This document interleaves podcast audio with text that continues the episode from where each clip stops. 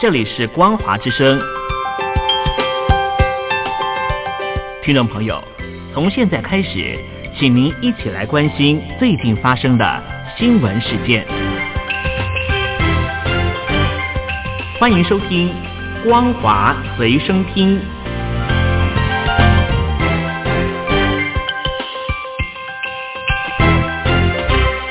收音旁的听众朋友，新年好！欢迎收听光华随身听，我是嘉玲，这里是光华之声。今天是农历的正月初四，我们一块来关心跟过年有关的新闻。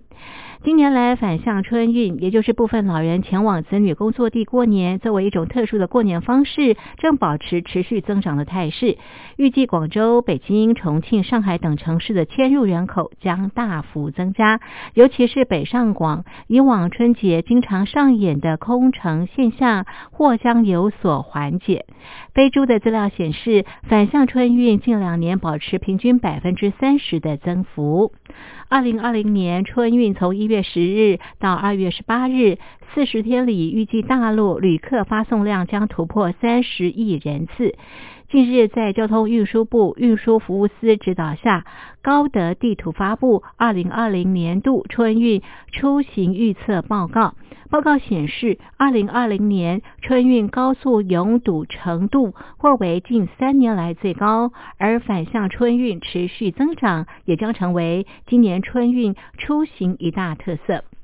由于正月初七正式上班，大量人员集中在初五、初六返回工作地。预计今年整个春运期间，全国高速公路出行高峰将出现在一月三十日正月初六。高速拥堵主要分布在长三角地区、粤港澳大湾区。四川西部、湖南南部以及北京、恩施、伊犁等地区，春节是中国最隆重的传统佳节，大量外出务工人员都会选择返乡过年，与家人共用团聚。从全中国大陆来看，春节前人口迁出主要集中在长三角、京津冀、粤港澳大湾区以及山东、河南等省区市。从具体城市的人口流动状况来看，上海、北京、重庆位列城市人口迁徙减肥榜人口迁出城市前三。湖北天门市、安徽滁州市、湖北仙桃市等城市位列人口迁徙增肥榜。春节期间人口增幅都超过百分之一百五十。值得一提，近年来返乡春运，也就是部分老人前往子女工作地过年，作为一种特殊过年方式，正保持持续增长态势。亲情速递过新春，让常年放外卖的餐桌也终于有了妈妈的味道。另外，在家过年不再是唯一选择，全家出游有望成为今年大陆春节新风尚。根据高德地图交通大资料，预计大陆自驾游前十热门景区中，大部分为南方景区，其中北海市的北海银滩排名第一。从景区类别来看，古城类景区最受游客喜爱。大理古城、凤凰古城、平遥古城、丽江古城、台儿庄古城等皆上榜。综合机票、酒店、火车票、汽车票和旅游度假等产品预订资料，西城集团发布《二零二零年春运旅客出行趋势报告》，分析返乡团聚仍是春运四十天最重要的主题，但旅游过年也成为新年俗。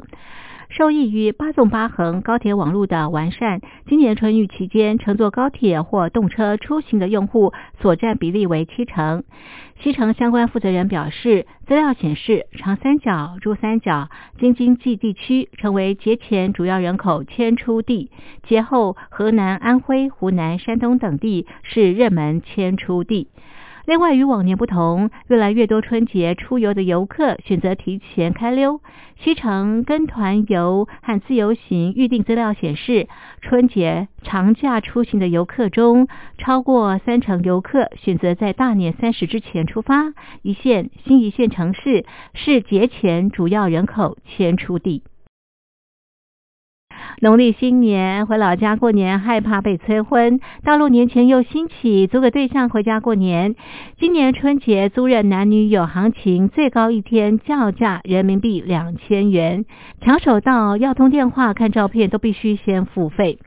中国式逼婚赫赫有名，在中国大陆，婚姻大事往往成为家庭主要冲突因素。根据中国逼婚现状调查报告显示，超过七成受访者曾被父母逼婚，二十五到三十五岁的青年压力最大，被逼婚率高达百分之八十六，女性被逼婚率比男性高百分之六。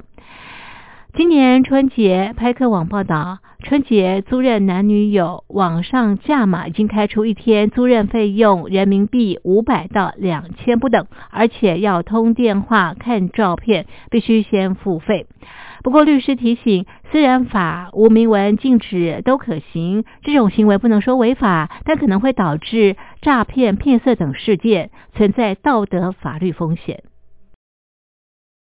北京故宫角楼餐厅日前推出年夜饭计划，每桌十人，收费六千六百八十八元人民币。虽然高价引发争议，但是一宣布就瞬间定位全满。近日，多位顾客收到餐厅短信，负责人陈文强通知，之前预定的六千六百八十八元年夜饭全部取消，并且退还了预定金两千元。大批网友就取消的原因进行猜测，是不是舆论压力太大了？界面新闻报道，故宫角楼年夜饭按每桌十人收费六千六百八十八元的标准设置，每增加一位加收六百八十元，每桌最多十二人。还想预定的消费者只能先电话挂号，如果预约成功，会有专人一对一服务，确定具体菜单。春节期间，餐厅晚间营业时间从下午五点到晚上十点，年夜饭用餐时间不限。餐厅服务生表示，目前元宵节前已经全部订满，只有三个包厢提供年夜饭。然而，负责人陈文强短信通知预订顾客年夜饭取消之后，在目前故宫角楼餐厅的大众点评页面显示已停业，拨打餐厅电话无人接听。报道指出，网友对此纷纷提出批评：博物馆不是饭馆。故宫是历史文物的集藏地，不是故宫管理单位谋私利的场所。一个小破餐馆用故宫名义赚钱，故宫成了谋取暴利的大食堂。但也有网友提出不同的意见，我觉得挺好的呀，一家人叔叔、大爷爷、奶奶六千吃顿饭怎么了？触碰哪个穷人的神经了吗？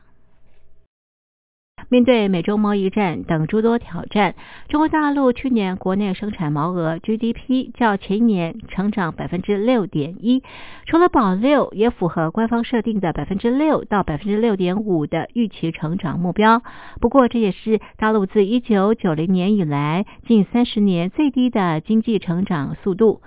大陆公布去年国民经济统计数据，大陆国家统计局长宁吉则表示，去年经济表现有几大特点。首先是保持中高速成长。宁吉则说，和美国、日本、欧元区，甚至是印度相比，大陆经济成长百分之六点一，依然是全球经济成长的冠军。